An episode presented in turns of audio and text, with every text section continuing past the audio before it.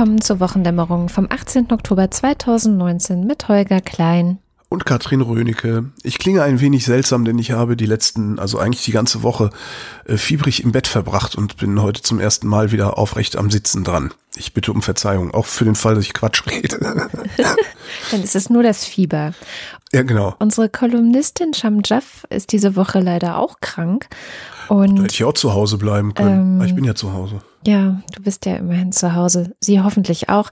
Sie hat uns aber oder hat mir aber eine Empfehlung, eine Themenempfehlung mit auf den Weg gegeben, weil sie schaut ja immer so ein bisschen über den Tellerrand. Und zwar gibt es ähm, Proteste, diesmal in Bolivien. Mhm. Äh, die gibt es da schon ein bisschen länger. Grund ist ein deutsch-bolivianisches Abkommen zur Gewinnung von Lithium in einem Salzsee, in dem das weltweit größte Lithiumvorkommen sein soll. Und daran möchte sich gerne ein baden-württembergisches Unternehmen beteiligen. Das heißt Akisa, das äh, zusammenarbeitet mit einem bolivianischen Staatskonzern YLB ist die Abkürzung. Ich versuche jetzt nicht, das irgendwie schlecht Spanisch auszusprechen. Genau, und die Leute gehen auf die Straße, weil in Bolivien gibt es eben so eine Geschichte auch. Also im 16. Jahrhundert wurden die im Rahmen dieser Eroberung durch die Spanier ziemlich ausgeplündert, äh, Silbervorräte ge geklaut und ähm, deswegen, ja, äh, gehen die Leute jetzt auf die Straße, weil sie so ein bisschen Angst haben, dass das wieder passieren könnte, dass die Geschichte sich wiederholen könnte, dass jetzt sozusagen das Lithium ähm, als neuer wichtiger Rohstoff in einer Welt voller Elektroautos ist es halt ein sehr, sehr wichtiger Rohstoff, dass das da jetzt abgebaut wird und die Bolivianer aber nichts davon haben. Es gab einen sehr guten, längeren Hintergrund in der Weltzeit beim Deutschlandfunk Kultur. Und ich würde sagen, das kann man sich anhören, das ist ein bisschen mehr als 20 Minuten. Und dann kriegt man so ein bisschen einen Einblick, was für verschiedene Interessen dort eigentlich im Spiel sind, weil das Interessante ist, dass der aktuelle Boliv bolivianische Präsident Bovilianisch genau ähm, ist selber äh, indigener Abstammung will gleichzeitig am 20. Oktober wiedergewählt werden. Also da sind Präsidentschaftswahlen. Und ähm, ja, ist jetzt halt in der Kritik, weil er eben diesem, dieser Kooperation zugestimmt hat. Äh, gleichzeitig sagt aber das Energieministerium, na ja, aber wir profitieren auch davon. Und auch diese baden-württembergische Firma sagt, ja, wir wollen die Wertschöpfungskette auch in Bolivien lassen. Also es gibt sehr viele Versprechen, dass es halt in Zukunft nicht so laufen wird wie in der Vergangenheit, sondern mhm. es tatsächlich eine Zusammenarbeit gibt. Aber die Bevölkerung dort glaubt das halt nicht so richtig. Ja. ja, ist so ein bisschen, so ein bisschen wie bei uns in Berlin, wenn der Senat verspricht, das nächste große Bauprojekt wird garantiert eine gute Sache, auch im Sinne der Bevölkerung. Ne? Wir erinnern uns an das Tempelhofer Feld, wo ja. sie ja, glaube ich, bis heute nicht verstanden haben, dass, äh, also zumindest, was heißt bis heute nicht verstanden haben, letztlich ist es auch nur meine Interpretation der Dinge. Aber alle, die ich kenne, die damals zur Volksabstimmung über das Tempelhofer Feld, kurz für alle Nicht-Berliner, Berlinerinnen, wir haben hier mitten in der Stadt einen nicht mehr benutzten Flughafen, äh, der sollte bebaut werden. Das hat der Senat sich so überlegt. Da gab es dann eine Volksabstimmung, ob bebaut werden darf oder nicht. Es ist zu Ungunsten der Bebauung ausgefallen. Also die Bevölkerung Berlins, zumindest die, die abgestimmt haben, haben gesagt, nein, hier wird überhaupt gar nichts hingebaut. Das hat dann so ein bisschen absurde Züge angenommen als ja. 2015 hier die Flüchtlinge reingeströmt sind, ja regelrecht, und wir nicht wussten, wo wir die unterbringen sollten. Selbst da hat dann diese Initiative gesagt, nein, hier darf überhaupt gar nichts gebaut werden, auch keine Übergangslösungen für Flüchtlinge. Was ich persönlich extrem falsch und dumm und kurzsichtig und so weiter gefunden habe. Mhm. Davon mal abgesehen, ich kenne niemanden, der gesagt hat, ich möchte, dass hier nicht gebaut wird, damit das Tempelhofer Feld so bleibt, wie es jetzt ist. Ja, genau. Sondern alle, die ich kenne, haben gesagt, ich möchte nicht, dass hier gebaut wird, weil dem Senat nicht zu trauen ist. Genau. Es war ja damals auch noch ein CDU-geführter Senat, muss man noch dazu sagen. Das kommt sagen. noch dazu, aber die SPD hat sich in all den Jahren äh, zum Thema Baufilz äh, auch nicht wirklich mit Ruhm bekleckert. Ja. Ich kann das verstehen, dass die Leute irgendwann sagen, wir vertrauen euch nicht mehr. Ja, total. Und Vertrauen gewinnst du halt nicht mit, mit großen Schritten zurück, sondern mit sehr vielen kleinen. Und das äh, er hat vielleicht die Politik auch noch nicht so ganz begriffen, dass die Menschen nicht über Konzepte abstimmen, sondern eigentlich über Gefühle, die von anderen Menschen erzeugt werden. Ne? Apropos, es gibt eine Brexit-Einigung. Eigentlich wollten wir das ja mhm. ignorieren, bis es alles äh, durch also ich ist. Ich hätte es auch diese Woche noch ignoriert. So ja, halb, ich, aber was mich so ein bisschen irritiert hat, ist, also sie haben da jetzt schon einen Deal ausgehandelt, ne? Mitternächtliche mhm. Sitzung. Nee, gar nicht, war, war relativ früh zu Ende gestern. Jedenfalls haben sie jetzt einen Deal ausgehandelt. Da steht im Wesentlichen drin, äh, Nordirland bleibt gleichzeitig im britischen Zollgebiet und ist von EU-Regelungen betroffen. Äh, das soll dann so aussehen, dass Waren, die ins Land kommen, ins, nach, nach zwei Kategorien sortiert werden. Entweder sie gehen nach United Kingdom oder sie gehen nach European Union. In vier Jahren können die äh, Nordiren dann über diesen Deal abstimmen, ob die das weiter so haben wollen oder nicht. So, Großbritannien bleibt bis Ende 2020 sowieso und bis spätestens 2022 in der Zollunion und im Binnenmarkt mit der EU. Das war auch vorher schon so vorgesehen. Das hat auch der äh, Theresa May Plan, der vom Unterhaus abgelehnt wurde, ja. so vorgesehen. In der Zeit sollen die ein Freihandelsabkommen aushandeln. Jetzt frage ich mich, seit ich das gestern äh, auch wieder, wie gesagt, ich äh, bin fiebrig, halb delirierend im Fernsehen gesehen habe, frage ich mich die ganze Zeit, inwiefern ist das eigentlich kein Backstop? So, der, der Unterschied zum Backstop ist, die, im Grunde, der Backstop war zeitlich unbefristet. Ja? Die haben gesagt, okay, solange wir das nicht auf der Reihe kriegt, hier was auszuhandeln, bleibt ihr in Binnenmarkt und Zollunion und dürft nicht mitreden. Das war das große Problem. Jetzt gibt es diese zeitliche Befristung nicht, sondern die Nordiren dürfen darüber abstimmen, alle vier Jahre, ob sie weiterhin Zollkontrollen praktisch zwischen den beiden Inseln oder sonst wo haben wollen, Hauptsache nicht an der Grenze zur irischen Republik. Mhm. Äh, das heißt, der Unterschied zum Backstop ist die Hoffnung, dass die Briten bis Ende 2022 das Ding auf die Reihe bekommen, äh, so ein Abkommen tatsächlich mit der EU verhandelt bekommen. Das könnte ja gerade noch gehen weil sie haben ja schon eine Basis, auf der sie fahren. Sie können ja einfach sagen, behalten wir, behalten wir, behalten wir, machen wir neu oder so. Also ist jetzt nicht irgendwie CETA, TTIP, wo du von Null an verhandeln musst. Also könnte sein, dass man es in drei Jahren hinbekommt. Aber das muss noch ratifiziert werden. Kein Freihandelsabkommen der EU wird gültig. Die heißen dann immer vorläufig gültig und so weiter. Aber es wird halt letztlich nicht gültig, wenn nicht alle aktuellen Mitgliedstaaten dieses Ding ratifiziert haben. So, das heißt, das muss dadurch alle Parlamente durch. Und ich wage nicht mal dran zu denken, wie einzelne Mitgliedstaaten reagieren werden, nachdem sich dann in den nächsten drei Jahren rausgestellt hat, dass die Briten äh, einfach mal die lokalen Ökonomien in Mitleidenschaft gezogen haben, weil das wird passieren. Ja. Also wenn es nicht passiert, okay, dann habe ich mal wieder äh, Google Wave Effekt gemacht hier, aber ich gehe fest davon aus, dass das passieren wird. Äh, so Arbeitslosigkeit wird steigen, ne? Wirtschaftswachstum wird was fallen und so weiter und so fort. Ich ich kann mir das nicht vorstellen. Aber jetzt mal ganz das, ehrlich, ähm, ja. ich finde es voll spannend, wie viele Gedanken du dir schon machst, bevor das überhaupt morgen am Samstag äh, durch das Unterhaus gegangen ja. ist. Ja, eigentlich. Weil eigentlich, eigentlich nützt es gerade alles nichts. Ist denn, richtig. So viel ich weiß, sind die nordirischen Nationalisten, die DUP, ja. bestimmt nicht glücklich mit diesem komischen ja, äh, Nordirland, also das ist dann irgendwie doch noch so halb in der EU, also zumindest jetzt so zolltechnisch und mit der Grenze, die beginnt dann eigentlich erst mit der britischen Insel, also mit der, hm, äh, jetzt habe ich schon wieder vergessen. Oder so, ja. Und die wollen ja das, das, die wollen ja da unbedingt dazugehören zu dieser ganzen verqueren Brexit-Sache. Und ähm, ich, ich sehe das noch nicht, dass das morgen durch das Unterhaus kommt, ehrlich gesagt. Noch unglücklicher ist die DUP mit Sicherheit damit, dass Nordirland der ökonomische Wurmfortsatz äh, des restlichen Vereinten Königreichs ist. Und ich bin ja. mir fast sicher, dass Johnson sich deren Stimmen kaufen wird. Ah, okay. Also sowas, denke ich mal, wird passieren.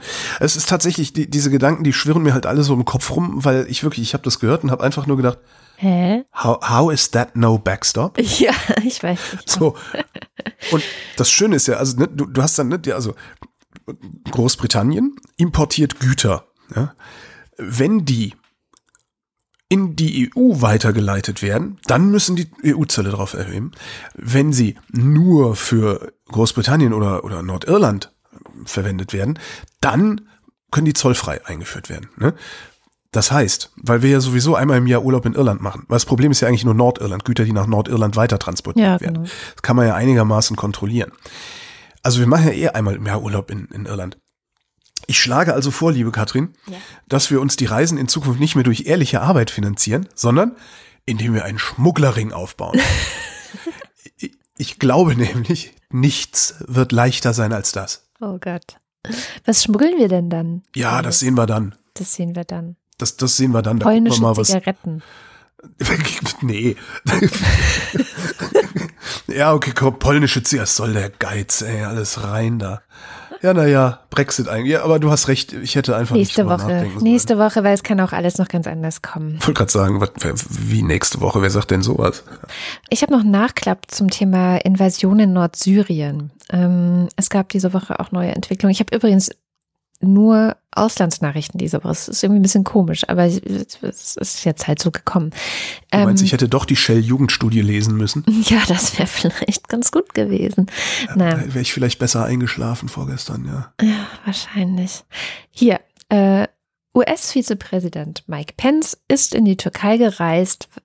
Ich interpretiere das als um zu kitten, was sein Präsident Donald Trump mit dem Arsch eingerissen hat, nämlich um für eine Waffenruhe zu sorgen. Und das hat wohl auch geklappt. Also wir haben jetzt gerade eine Art Waffenruhe zwischen der Türkei und den Kurden in Rojava. Das ist jetzt der Moment, wo du sagen musst, wann wir aufzeichnen, glaube ich. Äh, wir zeichnen am Freitag um 11.23 Uhr auf. Meinst du, das ändert sich demnächst? Ja. Ich traue dem Frieden nicht, äh, im wahrsten Sinne des Wortes. Ja. Äh, tatsächlich ich auch nicht. Also wenn man sich auch anschaut, was bisher passiert ist, äh, einfach erstmal nur die Zahlen. 300.000 Menschen sind auf der Flucht, beziehungsweise äh, UN-Sprech ist immer internally displaced, also im eigenen Land vertrieben. Mindestens 500 Menschen sind schon gestorben, darunter Dutzende Zivilisten. Es gibt Berichte der Menschenrechtsorganisationen über Kriegsverbrechen, die stattgefunden haben im Rahmen dieser ähm, werden wir gleich noch zu kommen, wie Donald Trump ja selber auch gesagt hat, Säuberung, die da stattgefunden hat.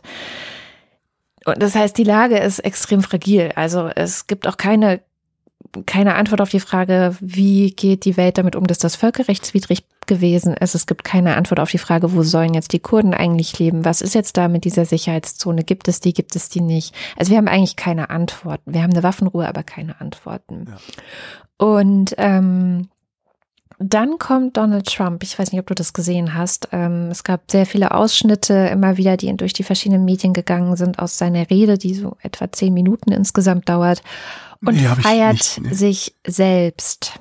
Also man musste sich auch nochmal auf der Zunge zergehen lassen. Der Typ, der für diese ganze Scheiße, für dieses ganze Leid dort gerade verantwortlich ist, feiert sich selbst. Das ähm, ist schwer vorstellbar, aber er kann das, Donald Trump kann das, dafür, dass er jetzt geschafft hat, diese beiden Konfliktparteien ähm, zusammenzubringen wieder. in, in, meinem Kopf rennt gerade ein kleiner Holger rum ja. ja im Kreis und macht Ah! Das ist sehr schön. So, ich möchte diesem kleinen Holger noch ein bisschen Futter geben. Okay. Und zwar ja. habe ich einen Ausschnitt aus dieser Rede mitgebracht. Wie gesagt, sie ist insgesamt zehn Minuten. Wir verlinken die. Hier der Ausschnitt. But I will tell you on behalf of the United States, I want to thank Turkey. I want to thank all of the people that have uh, gotten together and made this happen. This is an incredible outcome. So you have a 22 mile strip that for many, many years, Turkey, in all fairness, they've had a legitimate problem with it. They had terrorists, they had a lot of people in there that they couldn't have. They've suffered a lot of loss of lives also. And they had to have it cleaned out. But once you start that, it gets to be to a point where a tremendous amount of bad things can happen.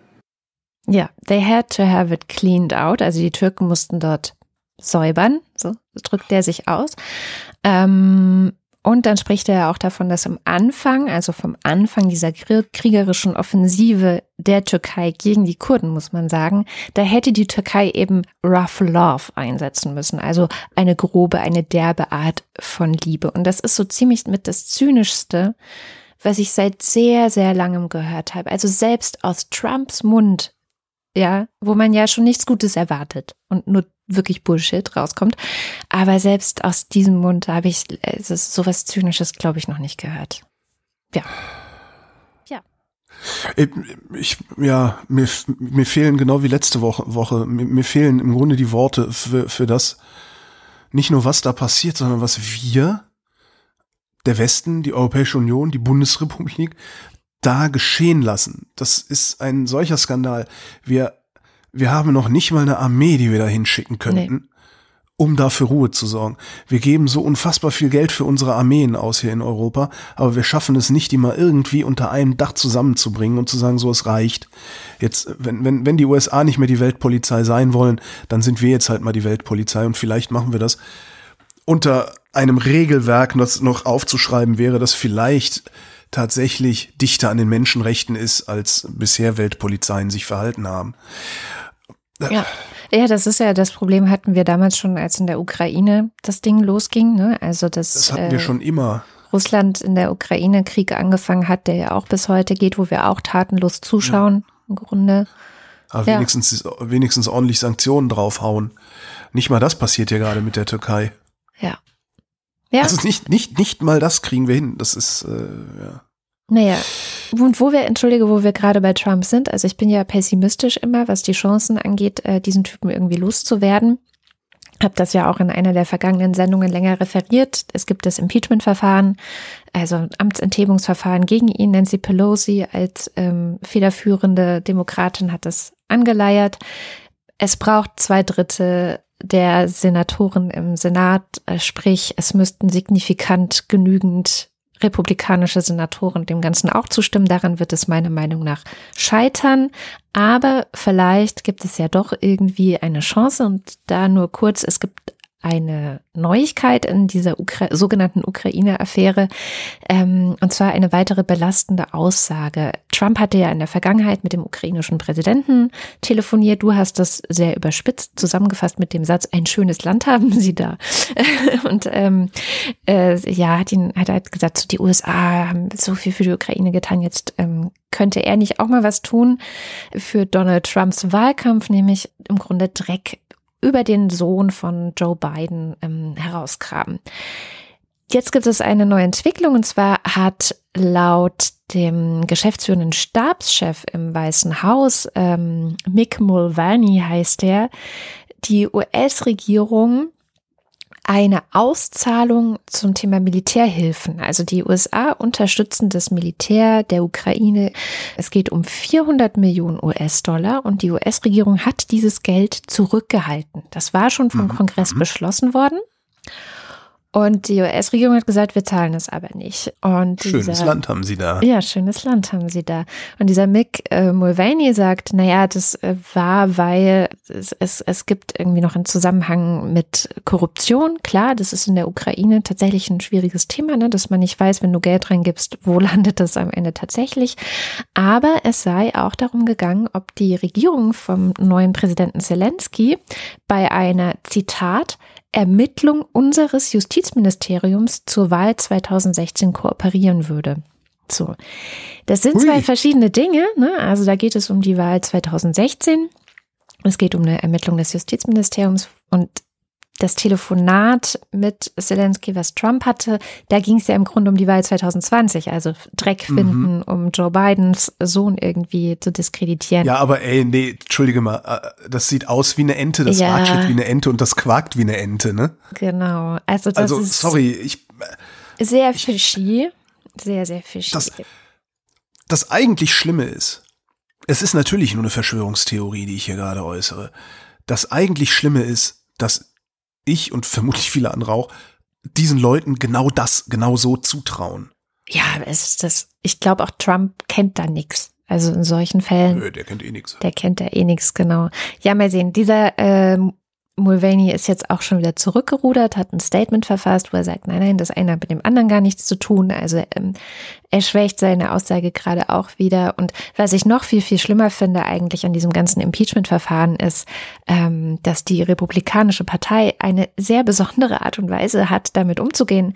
Nämlich, die haben eine Spendenkampagne gestartet. Also wirklich so im Sinne von, oh krass, die Demokraten haben hier das Amtsenthebungsverfahren gestartet, helft uns, unterstützt uns, damit wir wir uns dagegen wehren können. Die gehen mit keiner Silbe auf irgendwelche Inhalte oder Vorwürfe ein oder so, sondern sagen einfach nur, gebt uns Geld.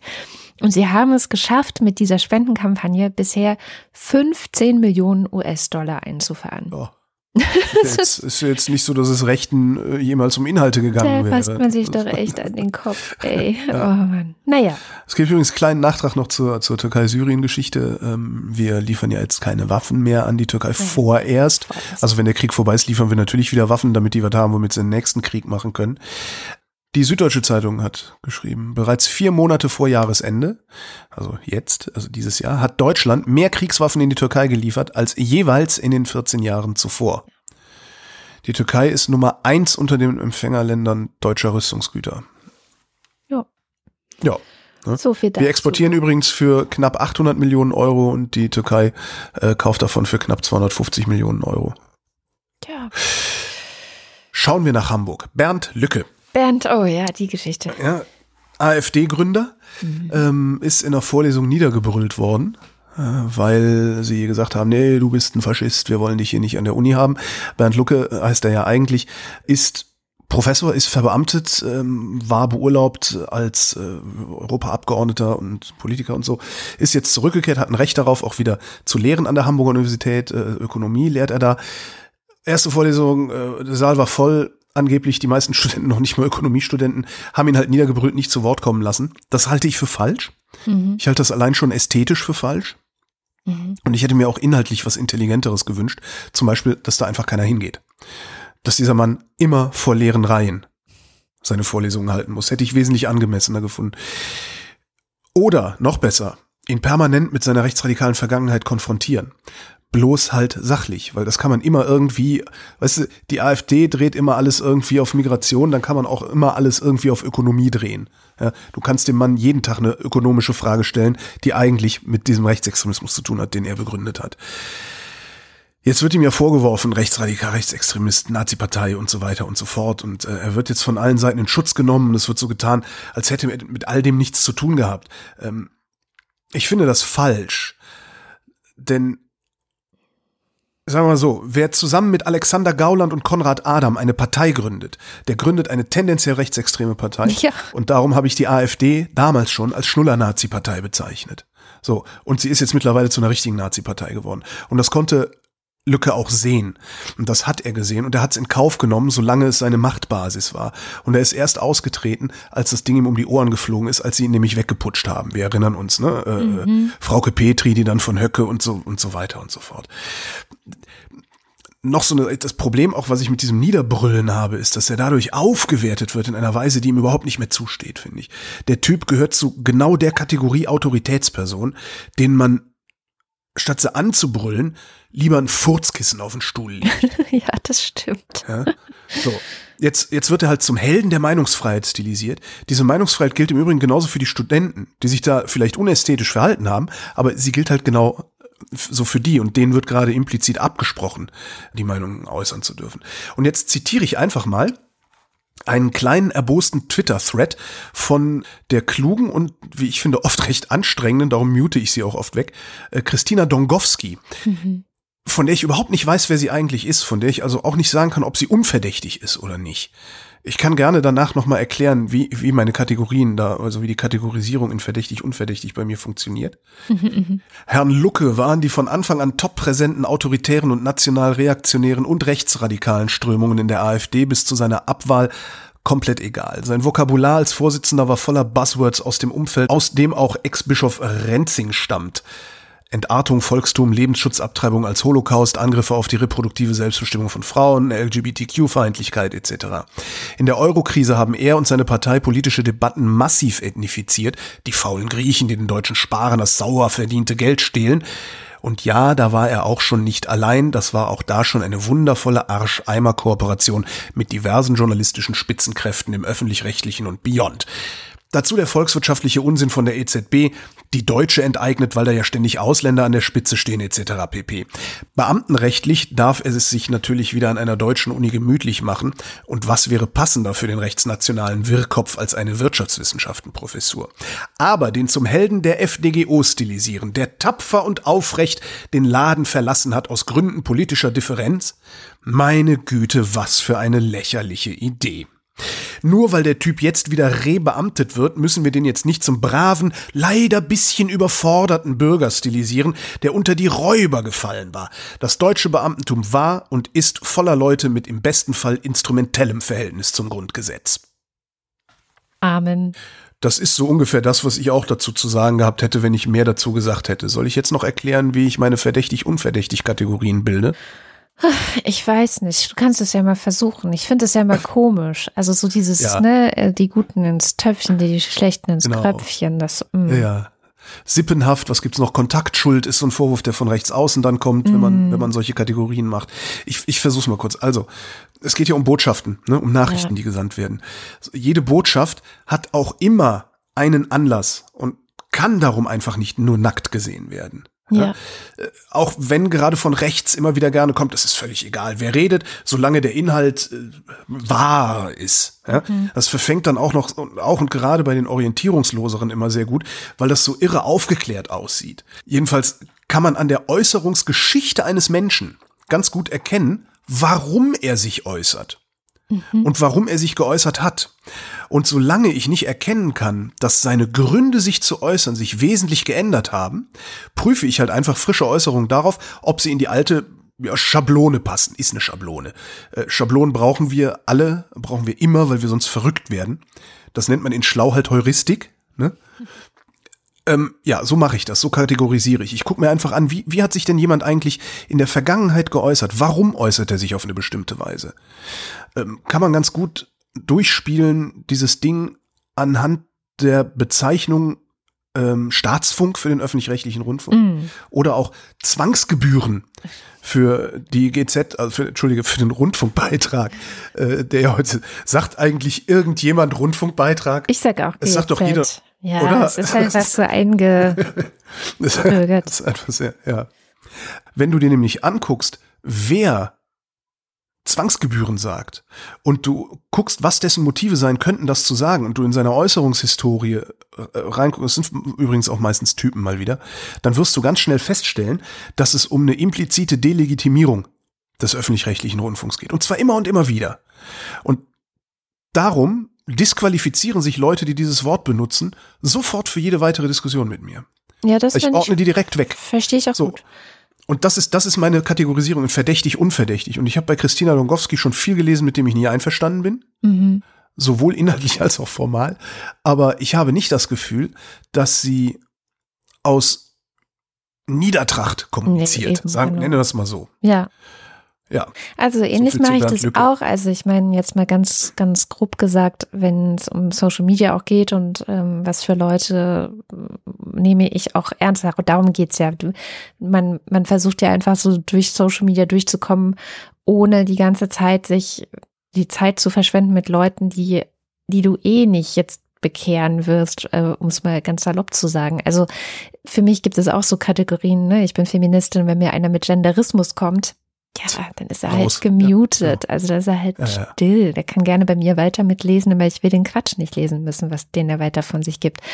Und aber, oder auch, also ich blocke auch gerne und ich blocke vor allem dann, wenn ich merke, dass Leute andere Leute richtig, richtig scheiße behandeln.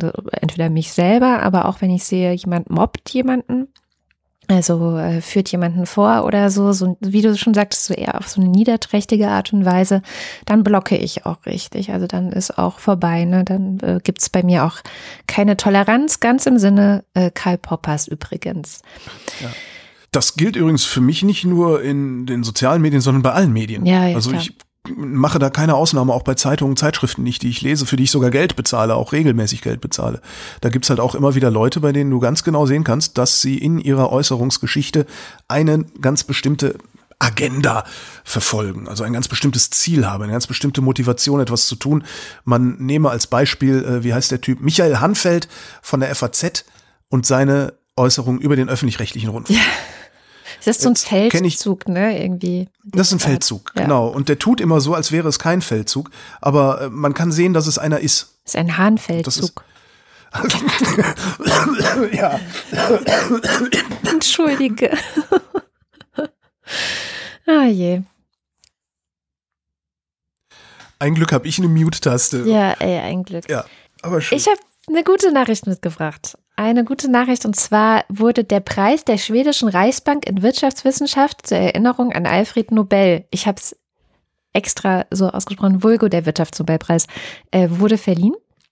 Vulgo der sogenannte Wirtschaftsnobel. Ja, genau.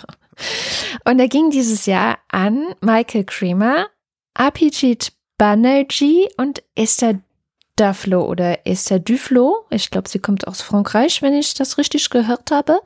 Und damit zum zweiten Mal, das ist eigentlich die zweite gute Nachricht sogar schon, ähm, eine Frau ausgezeichnet. Erst zum zweiten Mal. Und was ich an diesem Preis richtig toll finde dieses Jahr, ist, dass er an drei Menschen ging, die zum Thema Armut forschen. Und auch vor allem dazu forschen, wie entsteht sie eigentlich mhm. und wie kann man sie wirklich bekämpfen. Ja, also es gibt ja viele Leute, die gerade die Armen und die, die sozial Schwachen entdecken, um zu sagen, ich finde äh, finde es nicht gut, dass wir jetzt was gegen den, diesen Klimawandel tun. So, Ach, das, das ist ja jetzt noch viel früher an. Die finden es nicht gut, überhaupt irgendetwas an ihrem bisherigen Leben ändern zu müssen. Genau, dann entdecken sie die Armen, aber ansonsten sind die armen Menschen ihnen scheißegal. So und ähm, es gibt einen schönen äh, Podcast vom Economist. Der Podcast heißt Money Talk und da hatten die drei, also hatten sie die drei als Gast und haben ein oh, bisschen oh, mit denen gequatscht, ne? Ähm, über ihre Arbeit, über ihre Forschung erzählt. Die forschen unter anderem in Kenia, in Indien, aber auch in anderen äh, asiatischen, afrikanischen Ländern, wo eben Armut tatsächlich eine, eine wichtige Rolle spielt. Also sie gehen wirklich direkt vor Ort und machen da so Feldversuche. Ähm, ein Beispiel, was sie erzählt haben, ähm, ist, dass äh, sie in Indien äh, festgestellt haben, da gibt es Bezirke oder gibt es Gegenden, wo nur fünf Prozent der Kinder geimpft sind, obwohl es eine nationale äh, ein Angebot gibt, ein nationales Angebot an alle, dass man seine Kinder impfen kann. Aber nur fünf Prozent der Eltern nehmen das überhaupt wahr. Warum ist das so? Ähm, die erklären das so, da gibt es ja auch mittlerweile einige Studien, dass arme Menschen so viel äh, ja immer Sorgen, also der, der Kopf dreht sich um so viele krasse Sorgen. Was esse ich als nächstes? Wo schlafe ich als nächstes? Wo bekomme ich Kleidung her? Wie kümmere ich, also wie kann ich dafür sorgen, dass meine Kinder bekommen, was sie brauchen und so, dass sie nicht dazu in der Lage sind, zum Beispiel für die Zukunft zu planen. Und Impfen ist ja eine Investition in die Zukunft. Du gehst davon aus, so wenn ich jetzt mein Kind impfe, wird es in Zukunft nicht krank. Und für arme, für richtig arme Menschen ist das einfach keine Kategorie, weil es die Zukunft, ja, ist halt irgendwann so. Ähm, und dann haben sie so Feldversuche gemacht und haben halt gesagt, okay, dann bringen wir jetzt die Impfung zu den Leuten nach Hause. ja, also wir gehen da direkt vor Ort hin, so dass die gar nicht mehr so viel Aufwand betreiben müssen, um an ihre Impfung zu kommen, sondern wir, wir bringen die, die Impfung quasi zu den Leuten. Hm. Und konnten feststellen, ja, wenn sie das machen, dann steigert sich das Ganze von fünf Prozent auf zwölf bis 18 Prozent, so, ja, also je nachdem wo. Ist aber auch noch nicht so sonderlich viel, wo man so denkt. Ich wollte gerade sagen, naja. ich hatte jetzt gedacht, du sagst 95. Nein, nein. Und was wirklich geholfen hat, ist, dass sie dann gesagt haben, okay, pass auf. Wir geben nicht nur eine Impfung, sondern jeder, der sich hier impfen lässt oder sein Kind hierher bringt, um sich impfen zu lassen, bekommt ein Kilo Linsen. Also richtig Geil. einfach essen. Ja. So. Und zack, ist es hochgegangen auf fast 40 Prozent. Also eine signifikante Steigerung. Und da sagen sie halt, ja, und genau sowas muss man halt gucken. Was brauchen denn die armen Leute? Wie kriegt man sie dazu, die Angebote, die es gibt, auch wirklich wahrzunehmen? Weil es reicht nicht, dass du Angebote hast, ne? Das ist ja immer dieses Gerede von der Chancengleichheit, sondern ja. die versuchen sich wirklich da hinein zu versetzen, wie ist das Leben von armen Leuten? Was für Sorgen haben die? Wie können wir denen entgegenkommen? Sie haben auch so ein anderes Beispiel zum Thema Bildungspolitik. Ne? Da ist ja auch mal, ja, es gibt ja Chancengleichheit, alle haben. Ne? Mhm. Und da sagen. Theoretisch hat jeder die Chance, sich den Arsch aufzureißen. Ja, ja. Hm. Genau. Und da sagen die halt ganz klar, wir brauchen eine Bildung, wir brauchen auch Lehrer und, und, und Materialien oder überhaupt eine Lehrmethode, die sich nicht an einem bestimmten Lehrplan orientiert und sagt so, das ist das Ziel für dieses Jahr und wer das Ziel nicht erreicht, der kriegt eine schlechte Note und bleibt sitzen, sondern was irgendwie alle Bildungsforscher eigentlich seit Jahrzehnten sagen, aber jetzt wird es zum ersten Mal ökonomisch begründet. Das finde ich eigentlich das Geile daran. Es muss sich an den Bedürfnissen der Kinder orientiert werden. Was kann ein Kind, was kann ein Kind noch nicht? Und das bedeutet, es braucht eigentlich einen kompletten Perspektivenwechsel auf die ganze Sache, nämlich wenn ein Kind in der Schule schlecht ist, dann ist das ein Versagen des Lehrers oder der Lehrerin. So, und dann muss sie sich bessere Methoden überlegen, um auch diese Kinder zu erreichen. Erinnert mich an diese Lehrerin aus Bayern, bei der so viele Kinder gute Noten hatten, weil sie so guten Unterricht gemacht hat, Ja. dass sie irgendwie disziplinarisch belangt worden ist, weil die Gaußsche Normalverteilung eingehalten werden muss. Also sie ist gezwungen worden, schlechte Noten zu geben, Es ist, obwohl sie das nicht gemusst hätte. es ist so kaputt halt teilweise. Also auch in Deutschland. Ich hatte ja vor zwei Sendungen auch darüber versucht, ein bisschen zu referieren, wie eigentlich man Politik gestalten müsste, wenn man wirklich sich dafür interessiert, was arme Leute auch hierzulande brauchen. Naja, also sehr viele kluge Sachen sagen die, die forschen ganz toll. Ähm, die sind auch noch relativ jung. Also diese Esther Duflo ist äh, 46 Jahre alt und steht mitten im Leben. Und ich fand es auch sehr schön, wie sie in dem Podcast gesagt hat. Erstens, ja, sie ist gerne ein Role Model, ne? also eine Frau in den Wirtschaftswissenschaften, die jetzt diesen Preis verliehen bekommen hat. Und sie erzählt auch so ein bisschen, wie, die, wie sie dazu gekommen ist, weil sie ist tatsächlich als Kind, hat sie bemerkt, manchen Kindern in meiner Umgebung geht es schlechter als mir. Warum ist das eigentlich so? Wie kommt es? Ist relativ spät dann in ihrer College-Zeit erst auf die Idee gekommen, dass man sich in der Ökonomie eigentlich genau mit solchen Dingen befassen könnte. Ja, also dass die Ökonomie auch ein Stück weit eine Armutsforschung ist, weil also Armut als Schattenseite von einem bestimmten Wirtschaftssystem zum Beispiel zu sehen und auch wirtschaftliche ähm, Mechanismen zu nutzen. Und das machen sie ja hier, um zu gucken, wie könnte man Armut eigentlich bekämpfen.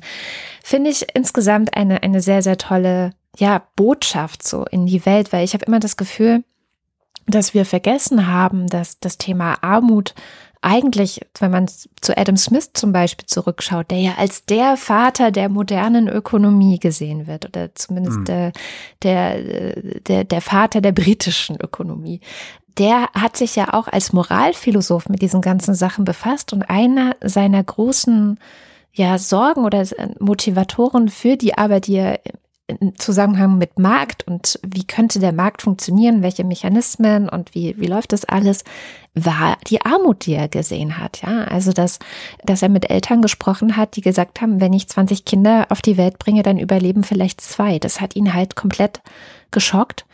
Und insofern war eigentlich auch diese Wirtschaftstheorie, die er entworfen hat, war immer eine Gesellschaftstheorie, die dazu dienen sollte, den Wohlstand in der Gesellschaft zu vergrößern.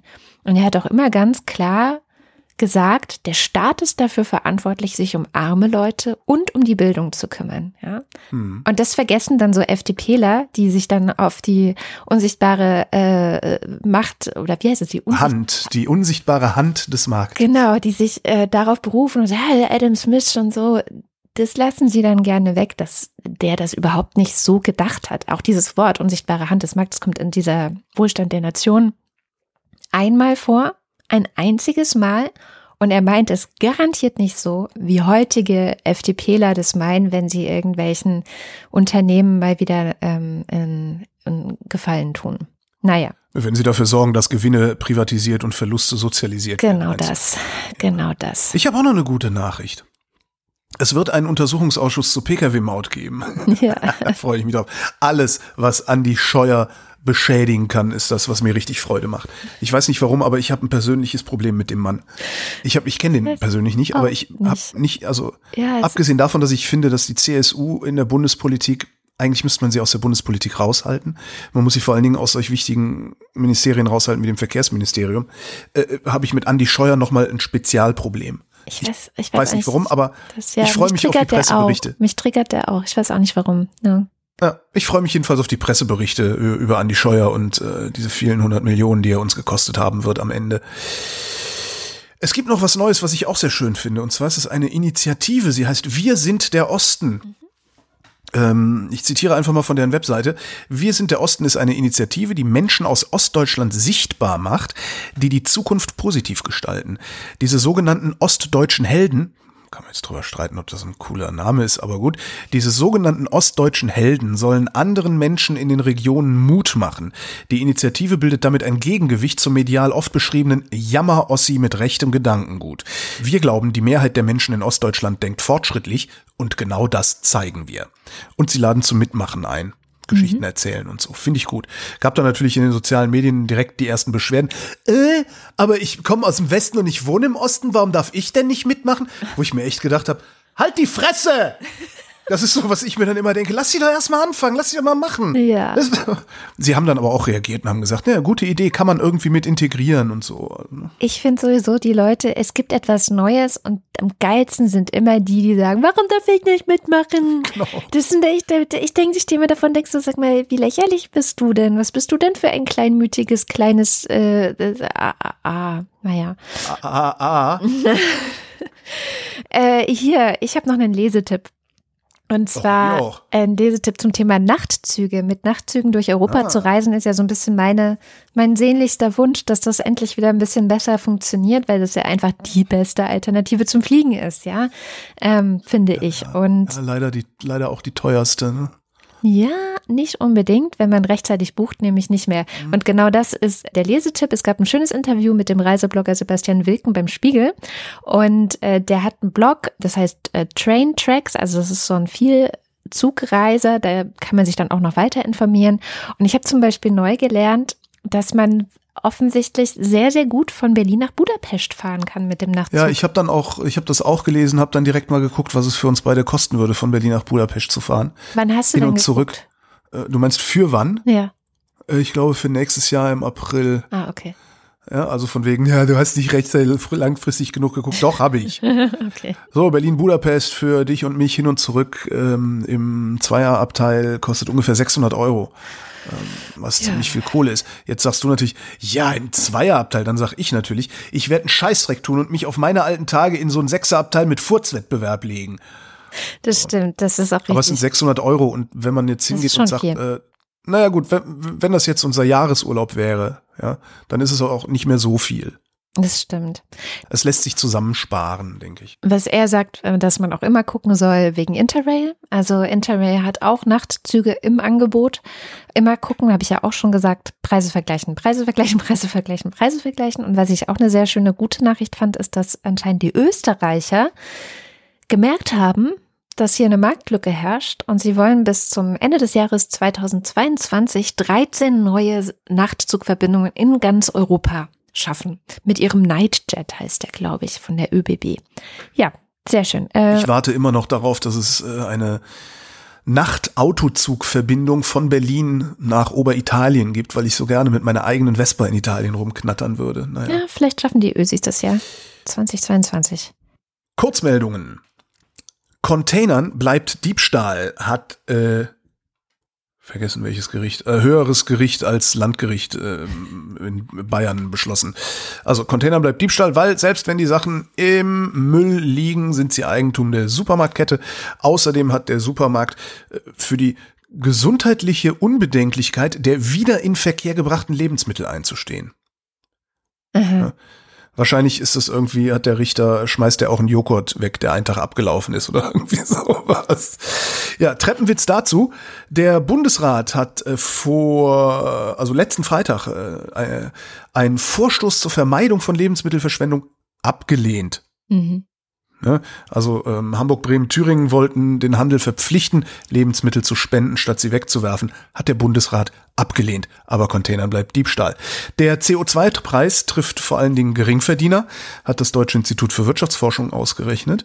Mhm. Die ähm, Haushalte mit dem niedrigsten Einkommen haben im Durchschnitt eine Belastung äh, von etwas mehr als einem Prozent des Nettoeinkommens. Das oberste Zehntel der Haushalte hat eine Mehrbelastung von 0,4 Prozent des Nettoeinkommens. Tja. Im Bundestag ist ein Antrag der Grünen gescheitert. Die haben ähm, Tempo 130 auf Autobahnen äh, einführen wollen. Die anderen haben es abgelehnt. Interessant passt dazu der kleine Deutschland-Trend von der Bastelsendung Morgenmagazin. Die Hälfte der Wahlberechtigten, ähm, 53 Prozent nämlich, äh, spricht sich für Tempo 130 aus. 45 Prozent sind dagegen. Lindner von der FDP hat getwittert, ein generelles Tempolimit auf deutschen Autobahnen halte ich für unnötig. Verbote braucht man da, wo sie nötig sind, nicht als Selbstzweck. Besser wären dynamische Tempolimits, die sich an Gefahren wie Nässe oder Verkehrsaufkommen orientieren. ich weiß nicht, wo der Lindner Auto. Ja, die gibt's schon längst und keiner hält sich dran. Ja, ähm, ich, darum sage ich, ich weiß nicht, wo der Lindner Auto fährt, aber der ist noch nie signifikante Strecken mit dynamischen Tempolimits gefahren, hält sich halt keine alte Sau dran. Ja. Was Lindner Selbstzweck nennt, ist übrigens auch ganz interessant. Selbstzweck äh, im Sinne von Lindner ist weniger Schadstoffausstoß insgesamt, weniger CO2-Ausstoß, weniger Unfälle und vermutlich langfristig sogar weniger Herz-Kreislauf-Erkrankungen durch Stress, weil schnell fahren Stress bedeutet für den Körper. Und da hast du die, SPD. die Verkehrstoten noch weggelassen in, der, in dieser Ach so, ne, die sind mit den Unfällen, die waren bei den Unfällen dabei. Ja. Äh, Ja. äh, Und die SPD hat gesagt, ja, äh, wir haben da nicht aus Überzeugung äh, dagegen gestimmt, sondern weil es im Koalitionsvertrag steht. Ich habe geguckt, ich habe im Koalitionsvertrag überhaupt kein einziges Wort gefunden zum Thema Tempolimit, Geschwindigkeitskontrollen und sonstiges. Wir lassen uns Jo. aber natürlich auf, ähm, falls wir es übersehen haben, darauf hinweisen. Immer her damit. Letzte Meldung, die kommt aus Polen. Die PIS-Partei hat gewonnen. Es macht so einen Spaß, dass die PIS heißen. Die PIS-Partei hat gewonnen. Ähm, und da kommt jetzt mein Lesetipp und das ist ein Hinweis auf zwei Zeitartikel. Der eine heißt Das Geheimnis des PIS-Erfolges und der andere ist eine O-Tonsammlung von vier PIS-Wählern. Die beiden Artikel helfen dabei zu verstehen, warum die Polen sich das antun mit diesem Verein Ja. letztlich schaffen die es so auszusehen, also die PIS schafft es so auszusehen, als wären sie alleine für den Wohlstandsgewinn der letzten Jahre verantwortlich. Das gelingt ihnen, weil deren Vorgänger dermaßen neoliberalisiert waren, dass selbst diese berühmten 100 Schimpansen hinterher eine sozialere Politik hinbekommen hätten. Außerdem dann noch polnisches Nationalgefühl, ne, geht halt sehr gut, kann man gut bedienen, wenn man sich die Geschichte Polens ansieht und wie sehr die auf die Fresse bekommen haben von ihren Nachbarn, also von uns und Russland, so dass es ein Wunder ist, dass sie mit uns überhaupt reden. Und Polen ist provinziell und die Provinz erreicht man am besten mit Rechtskonservatismus. Und Kada, was ist die Provinz? Eine Geisteshaltung. Danke. Mit diesem schönen Zitat sind wir auch schon am Ende der Sendung. Und wie immer am Ende der Sendung sagen wir Danke an alle, die diese Sendung überhaupt möglich machen. Ähm, auch ihr könnt uns unterstützen. Schaut dafür einfach vorbei auf wochendämmerung.de. Da findet ihr alle Wege, wie ihr uns das schöne Geld zukommen lassen könnt. Zum Beispiel über Steady, über PayPal, über einen Dauerauftrag. Und wer uns auf Steady unterstützt, bekommt zudem auch noch einen werbefreien Feed. Und wenn er sich dann für für die Ultras und den Fanclub entscheidet, eine dankende Erwähnung am Ende jeder Sendung und das kommt jetzt.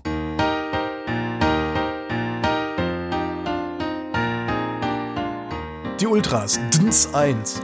Vor ein paar Tagen habe ich die Leiche eines Mannes die Treppe hinuntergezerrt und gesehen, da war kein Staub mehr. Also habe ich irgendwie den Flur gekehrt. Filmzitat. Keine Ahnung. Ich weiß auch nicht.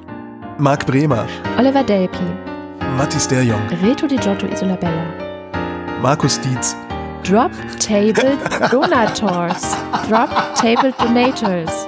Was ist das? Semikolon Drop Table Donators. Semikolon Drop Table Donators.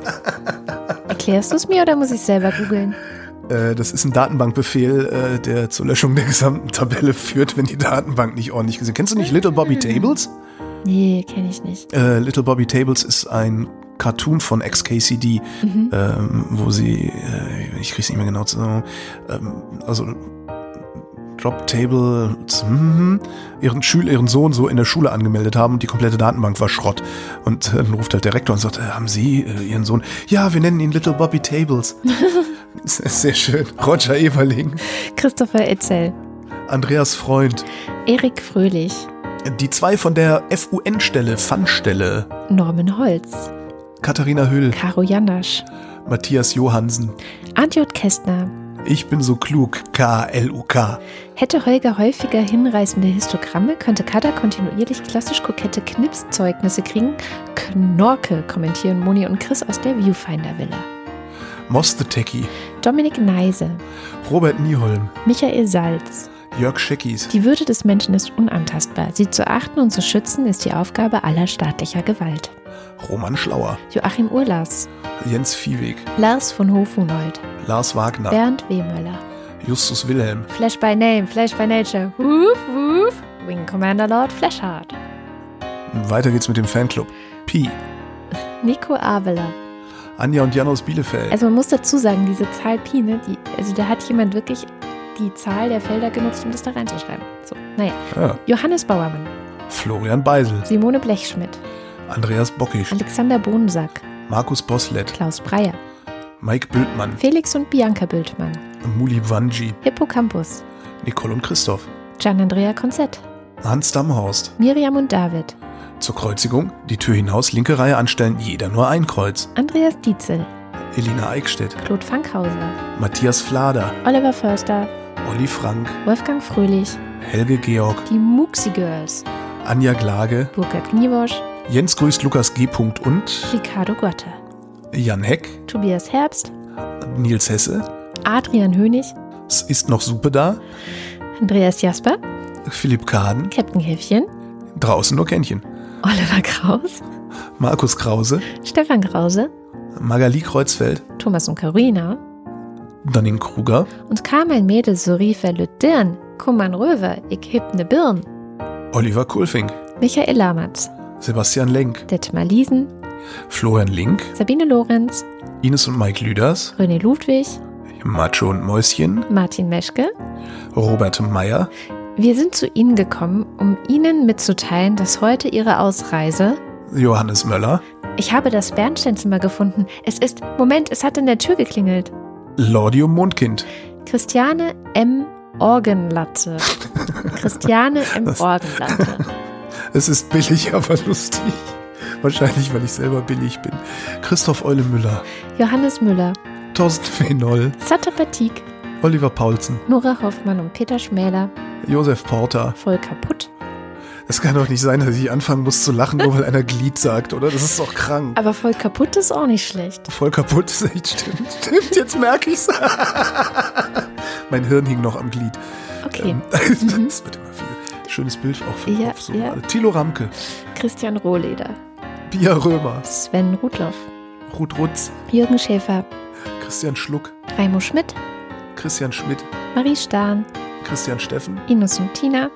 Vera und Benny, Eli und Johann. Martin Unterlechner, Milhaus van Houten. Andrea Vogel, Jannik Völker. Heraklit von Ephesos, Elegia von Huxarien. Stefan Wald, Nies Wechselberg. John Wick.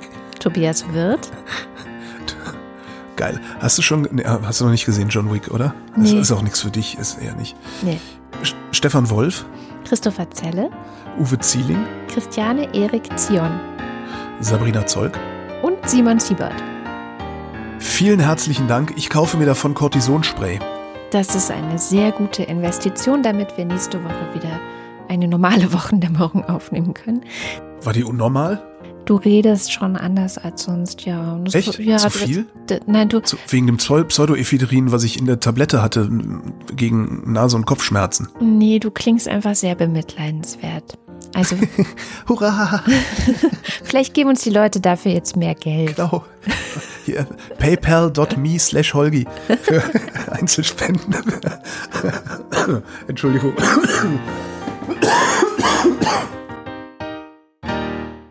Das war die Wochendämmerung vom 18. Oktober 2019. Wir danken für die Aufmerksamkeit.